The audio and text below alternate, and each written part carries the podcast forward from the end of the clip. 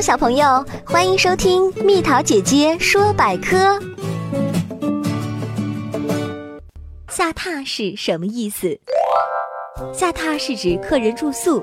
据《后汉书·陈蕃列传》记载，东汉时南昌有位太守叫陈蕃，他为人正直，对有才能的人非常重视。当时南昌有个人叫徐志，字孺子，家里虽清贫，但他从不羡慕富贵。由于他品德好、学问深，所以很有名望，地方上也多次向官府举荐他。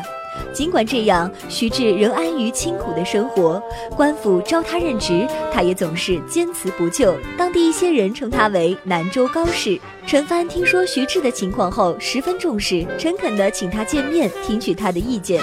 徐志来时，陈蕃热情相待，并在家里专门为他设了一张榻，也就是相当于现在的床。